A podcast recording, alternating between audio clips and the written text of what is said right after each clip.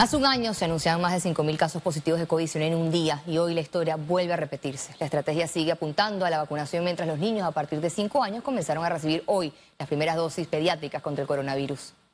Comenzamos enseguida porque el Hospital del Niño inició este viernes la aplicación de dosis pediátricas a sus usuarios.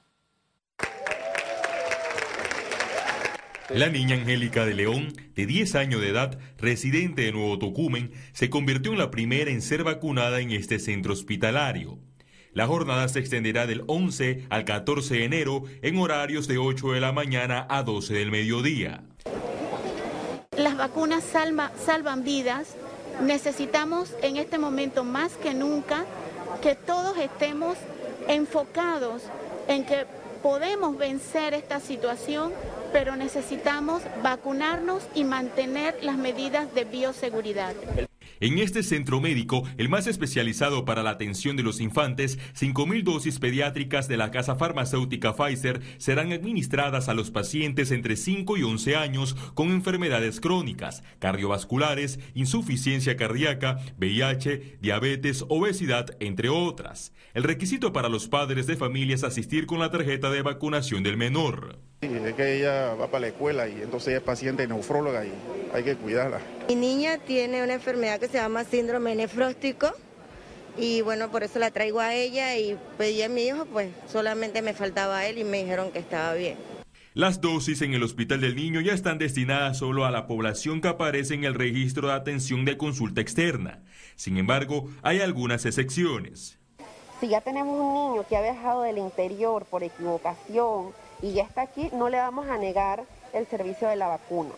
Panamá espera recibir 1.5 millones de dosis pediátricas. La vacuna tiene la característica de 10 antígenos con una eficacia entre el 91 a 95%. Félix Antonio Chávez, Econius. El inicio de esta vacunación a menores de 5 a 11 años tiene como primera fase a los pacientes con discapacidad y enfermedades crónicas. Yacier Clark, de 8 años, fue el primer vacunado en el Hospital de Especialidades Pediátricas como inicio de la jornada de inmunización contra la COVID-19 a menores de 5 a 11 años. Estaba un poco nerviosa, pero ya me di cuenta que no duele casi nada. El mensaje que le doy a otros niños es que se vacunen, que se vacunen contra el COVID para que no les pueda dar COVID. Ya que como ella sufre de, asma, eh, decidí bueno traerla porque con todas estas cosas que están pasando, esto es mejor prevenir, ¿no? Entonces decidí traerla hoy y así vacunarla y ya saber de que no está expuesta a que se le pegue, la, aunque igual se va a pegar, pero bueno, va a ser más leve si se le pegan. Porque para nosotros es súper importante ya empezar la escolaridad. Mi hija tiene dos años sin ir a la escuela, todo ha sido virtual y yo creo que al igual que ella, muchos niños necesitan empezar el proceso educativo otra vez. Este hospital espera vacunar alrededor de 13.500 niños con morbilidad. Además, autoridades de salud explicaron cómo será la dinámica para la población pediátrica a nivel nacional. Pacientes oncológicos, pacientes con problemas de enfermedades metabólicas, enfermedades crónicas, inmunosuprimidos, etcétera, ¿no? Ese tipo de pacientes son los que vamos a vacunar primero. Cuando pasemos esta etapa de niños con enfermedades crónicas y niños con discapacidad, Seguimos entonces a la estrategia de circuitos, como ya todos ustedes conocen.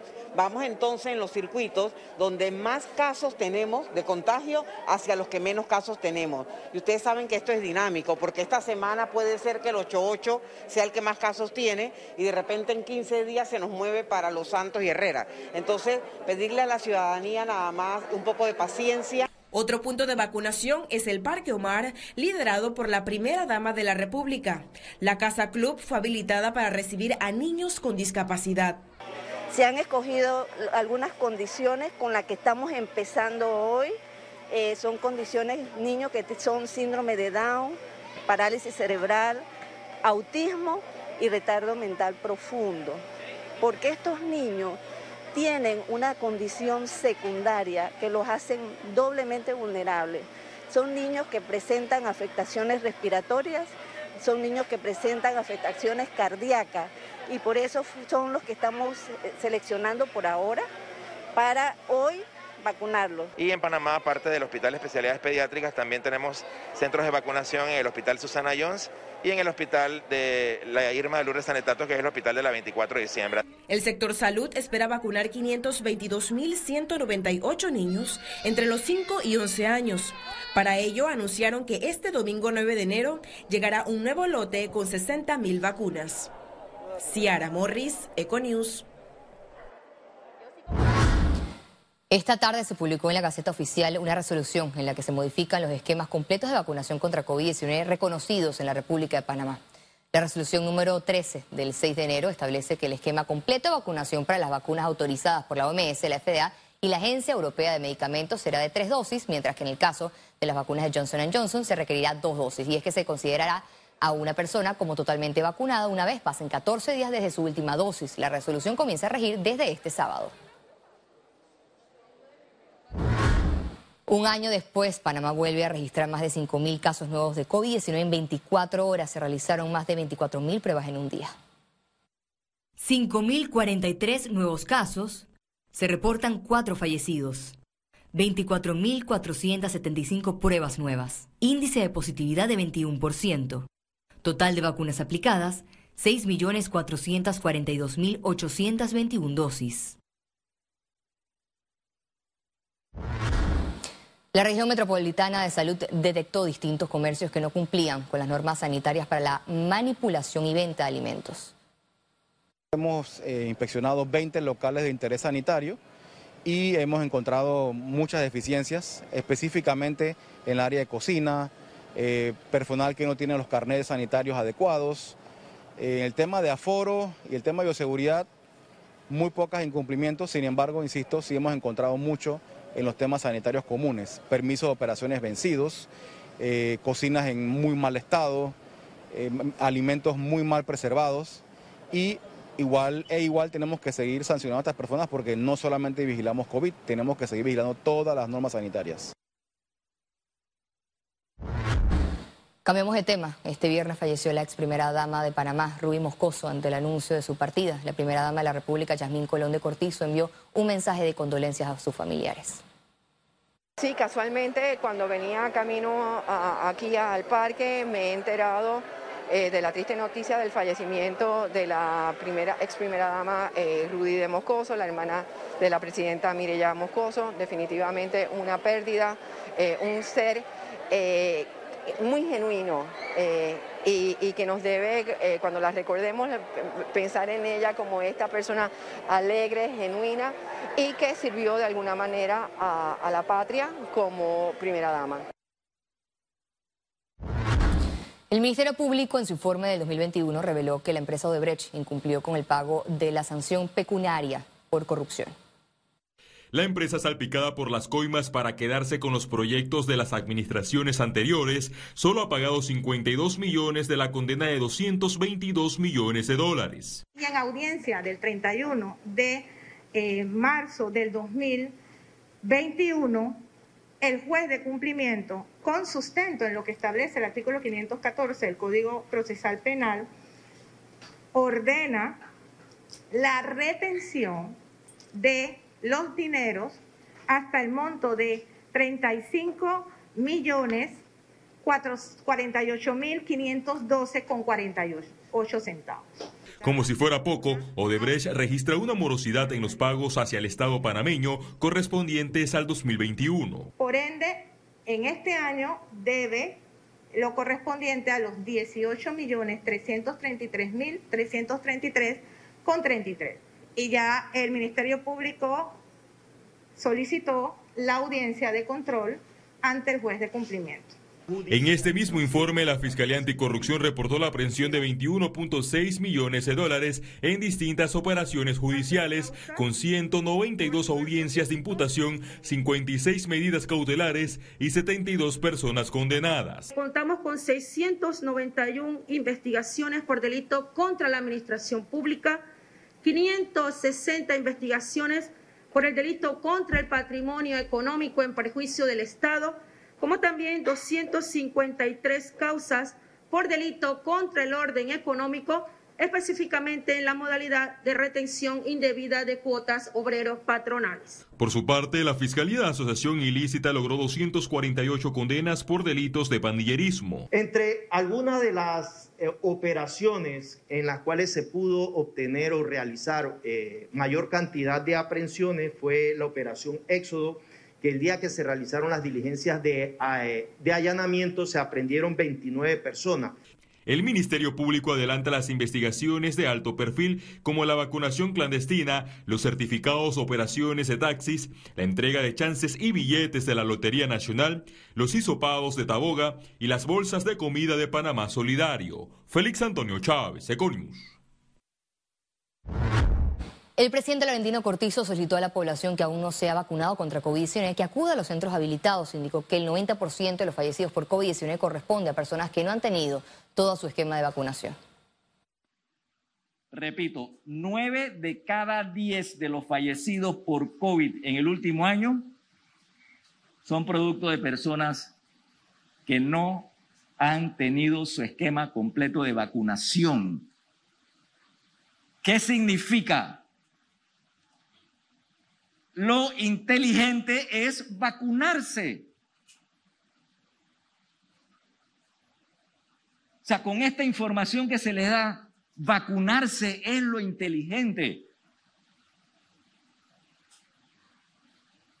Háganlo. Los que solo tienen una dosis, busquen y vacúnense con su segunda. Y los que tienen dos, en un periodo ya de, que le ha pasado tres meses, vayan y pónganse su refuerzo. Vacunarse es quererse uno. Vacunarse es quererse a su mujer, a su familia, a sus hijos, a su abuela, a su abuela y abuelo. Vacunarse es quererse, querer a sus compañeros de trabajo.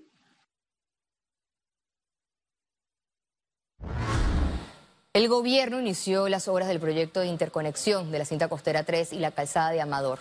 El ministro de Obras Públicas, Rafael Sabonge, confirmó que ya se aprobó el estudio de impacto ambiental del diseño, construcción y financiamiento de la mega obra que tiene un costo de inversión que supera los 44 millones de balboas y que generará más de 200 mil plazas de empleos directos. El Ejecutivo contempla entregar el viaducto a finales del 2023. El proyecto además de cuatro carriles porque es un puente, un puente de unos 500 metros que además tiene unos accesos viales en ambos lados, hay una, va a haber una rotonda aquí en Amador, además de eso tiene una acera, tiene aceras en ambos lados y tiene una ciclovía pues para darle continuidad a la cinta costera 3 para poder llegar aquí a la calzada de Amador, de manera que no solamente sirva para el acceso vial, sino también peatonal y también eh, de ciclovía recreativa para todos los residentes de esta ciudad. ¿Dónde exactamente se está utilizando por esta zona que es turística? Sí, es sobre todo turística. Eh, ustedes saben que en la cinta costera 3, por el acceso al puente eh, de las Américas hay bastante tráfico y pues con esto se va a despejar y se va a hacer más expedito el acceso. Economía. Continúan los cuestionamientos a la implementación de la factura electrónica. La obligatoriedad de la expedición de facturas o de un documento equivalente a acreditar la operación de transferencia es el tema en discusión. Hay un sector que avala la implementación de la factura electrónica. El adaptador del sistema fiscal que hoy, hoy tienes era necesario para llegar a lo que es un gran proyecto masivo que tiene la Dirección General de Ingresos, que es un proyecto que pueda complementar no solo la fiscalización, sino inclusive la propia contabilidad de la, del individuo. Hoy por hoy tú tienes que cerrar tu Z, eh, llevar eso, sacar copias. Mientras que hay otro en pie de guerra. Los abogados exigen la derogación de esta ley. Los comerciantes tienen su regulación y el Estado puede realizar sus tareas de fiscalización con los comerciantes pero a los profesionales no se les puede eh, eh, tratar de la manera en la que se está tratando y mucho menos imponer una norma a tambor batiente, inconsulta y sobre todo arbitraria. La arbitrariedad con la cual la misma ha sido llevada a la Asamblea y aprobada en tres días consecutivos sin la participación de nadie es un tema para reflexionar. Por su parte, la Dirección General de Ingresos asegura que está dispuesta a explicar los alcances de esta regulación, la cual consideran no afecta a las partes. Pareciera que se piensa que hay una obligación a partir de esta ley que eh, existe desde el año 1976, que es documentar y, facturar eh, nuestros servicios o nuestras ventas. Eh, lo que estamos avanzando con esta nueva ley es utilizar y aprovechar el facturar gratuito, es decir, las personas ya no van a tener que utilizar libretas de facturas y, tener ese gasto, sino actualmente la Dirección al Ingreso tiene un facturador gratuito con la ayuda. Pero también recordar que no hay una obligación desde este inicio. Es más, no se ha publicado ni un decreto en estos momentos que establece un calendario. Es decir, que actualmente solamente los nuevos registros únicos de contribuyentes son los que estarían obligados a tener eh, la facturación electrónica o aquellos que voluntariamente la quieran utilizar. Por lo tanto, no hay ningún cambio hasta el momento. Ciara Morris, Econews. Expertos aseguran que panorama crítico de la Caja de Seguro Social se debe a falta de voluntad de administraciones pasadas. Aquí la verdadera responsabilidad, la verdadera irresponsabilidad son de, los dos gobiernos anteriores. Cuando se, creó este, este, fondo de pensiones individuales, se dijo taxativamente que había que hacer a los cinco años una revisión para ir amoldando el sistema ir, y, creando la, seguridad del sistema. Ninguno de los dos gobiernos quiso hacer absolutamente nada. Claro, ahora nos toca a nosotros buscar la forma de, de solucionar este problema y al regreso, internacionales. Quédese con nosotros, ya volvemos.